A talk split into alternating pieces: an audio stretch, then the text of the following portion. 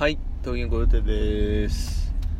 えー前回話したようにシーズン2になっちゃいましたね。強制的に、えー 前のアプリを消したら全部飛ぶという恐怖の事態ですが、やっていこうと思います。またちょっとポッドキャストとか、あの iTunes か、あのー申請しないとなんですけど。でね、一応前のアプリの時に、あの撮って、撮っておいた話ですね。下書きのままだったのをちょっと思い出したんで、1個撮っとこうかなと思います。あのメルカリの話ですね、続メルカなメルカリの話、前1回したんですけど、それからまたちょっとね、新機能というか増えたんで、すごいなと思うことがあったんで、いこうと思いますね。まずメルペイですね、これメルペイっていうのは、まあ、決済サービスですね、今、ペイペイ、メルペイ、ラインペイあたりが、あの今トップなのかなね、セブンペイなんていうのはちょっと大変なことになってすぐなくなっちゃいましたけど、えーとね、そのメルペイがすごい良くて、まあ、単純に何がいいというと、まあ、普通の決済サービスで、まあ、他との差は分からないというか差はないのかもしれないんですけど自分が使い出したきっかけは確かねキャンペーンがあってこの期間の間だと,、えー、と決められたその指定のお店での買い物がね確かね7割ぐらいポイントバックだったんですよね。つまり7割引きで買えるんでそれでなんかコンビニで赤星を買った覚えがあります。もう赤星最近ないですね。寂しいですけど。まあそんな感じで使い始めたんですけど何がすごいかっていうとメルカリの売り上げをそのまま支払いできるんですよね。だからなんかこう錬金術じゃないですけどお金をこう自分で入れな入れたりとかカードから引かれるわけでなく売り上げが残っていればそこからあの払えると。でもちろんそのお金を作りたければ売るという手があるんですね。まあこれはあの俺なんかでまだまだあれですけどね。本当にメルカリを頻繁に使ってる若者にとってすごい簡単にお金が作れるんじゃないのかなと思って。でこれの派生の話であのどんぐり FM という、えーポッドキャスト番組のね成美さんという方が言ってたんですけど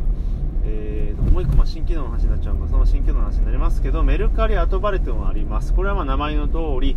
買ったものの商品の代金を後で払う。まあ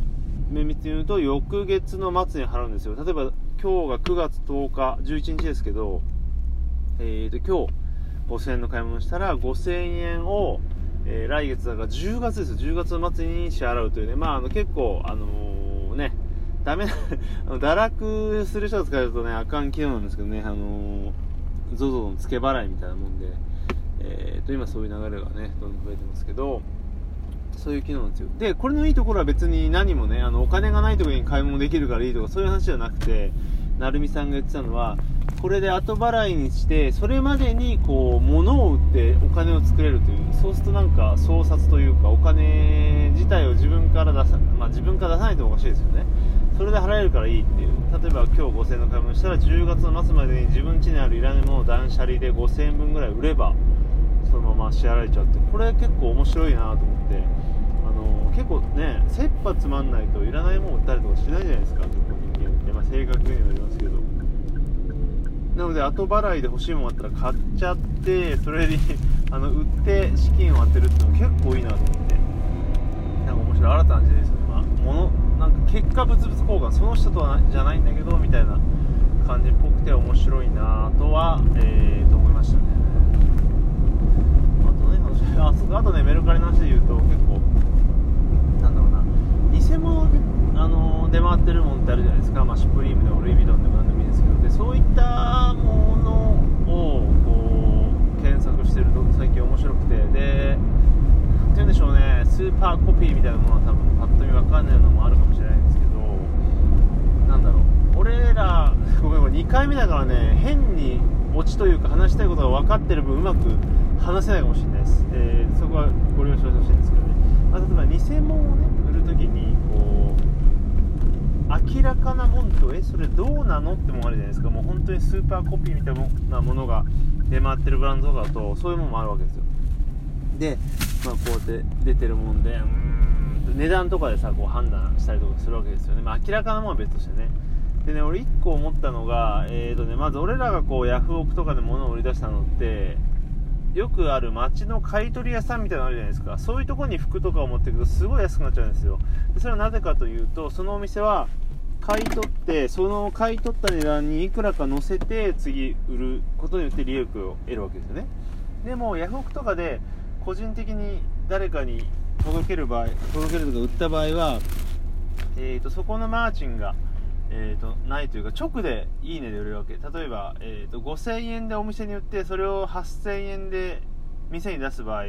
ね、そのようなケースの場合に7000円とか7500円で売っても売れる可能性があるわけよ。やっぱ買う方からしたら一緒なので、まあ、そういうお得感があるので、えー、と始めたわけなんですが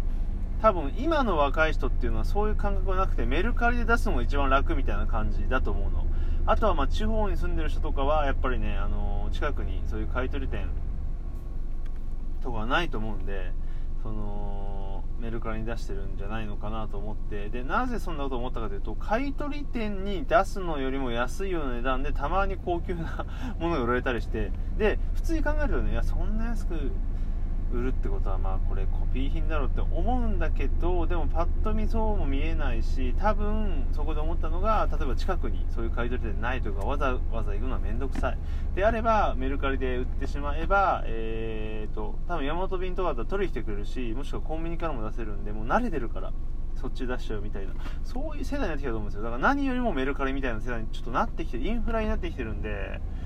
うん、そういう意味でやっぱりね、メルカリっていうのは、ヤフオクの方がね、昔ながらのそういう怪しい業者いるんですけど、メルカリって結構個のアカウントというか、割とこう、ね、メルペイとかも出て、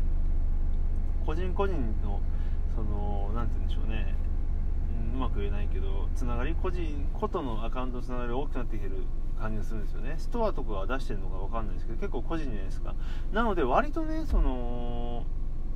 悪い人いないんじゃないかなとか、あとはまあ、もう時代が時代なんで、スーパーコピーとかそういう時代じゃなくなってきますよね。もう捕まっちゃうし。だからね、割と今後メルカリでお得な買い物ができるように、あとまあ、すでにそうですけど、あと2、3年、3、4年と経っていくと、なっていくんじゃないのかで、そういう中でこう、いい掘り出し物を見つけるのが結構面白いなと最近思ってますね。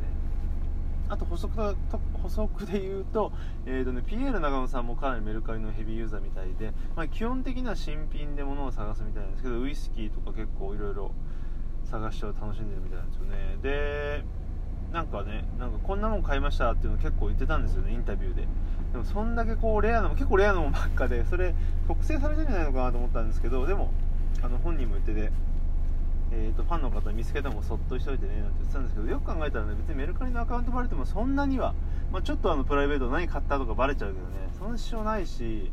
えーと、ピサマ、まあ、ピエール長尾さんが言ってたんですけど、あのー、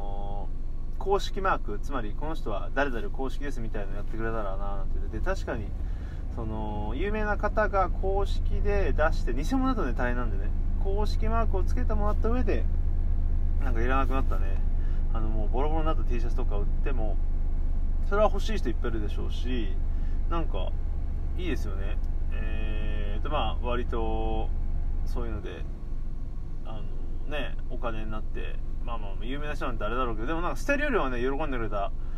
くれる人にあげたあげたりとかね安く売った。別にねあの送料は負担で5円とか1円でね T シャツ売ってもいいと思うんですよね。有名な人はもういらないですよなんですけどでも欲しい人いっぱいいると思うし無駄にならないからねあの欲しい人の手に渡れば、まあ、ちょっと転売とかがね出てきちゃうとちょっとあれなんですけど、まあ、そういう面白い流れとかもいいと思うし、まあ、本当にメルカリってここ数年ここ3年ぐらいで一番伸びたサービスじゃないのかなと思ってますね。まあ、この、今使ってるラジオトークもだいぶいろんな機能とかつけて、面白くなっててるんで、まあ、まさかね、あの、消しちゃ、全部消しちゃうと思わなかったんで。そこはちょっと痛いですけど、だいぶ楽しいし、まあ、こういったあの、アップデートをどんどん繰り返していくサービスっていうのはやっぱ楽しいです。なので最近はね、あのー、ノートね、ノートもすごい勢いでいろんな機能とかつけてて、あのー、フラディクソさんっていう、なんでしょう、なんか、そのマネージャーみたいについた人がすごいみたいなんですよね。これもまあ、どんぐり FM 情報なんですけど、なのでちょっとノート、ブログをね、ノートと分散して書こう。分散っていうかちょっと両方に載せようかなとか、まあいろいろ今考えてて、記事をちょっとコピーなんかしてるんですがね、まあそのような、あのー、どんどんどんどんアップデートしていくサービス、走り続けるサービスはやっぱ注目だなっていう感じですね。まあ、まあ、とりあえずあのメルカリの話、メルペイの話からのなんか知んないけどブランド品の面白い売り方というか売られ方の話でした。ではまた、さよなら。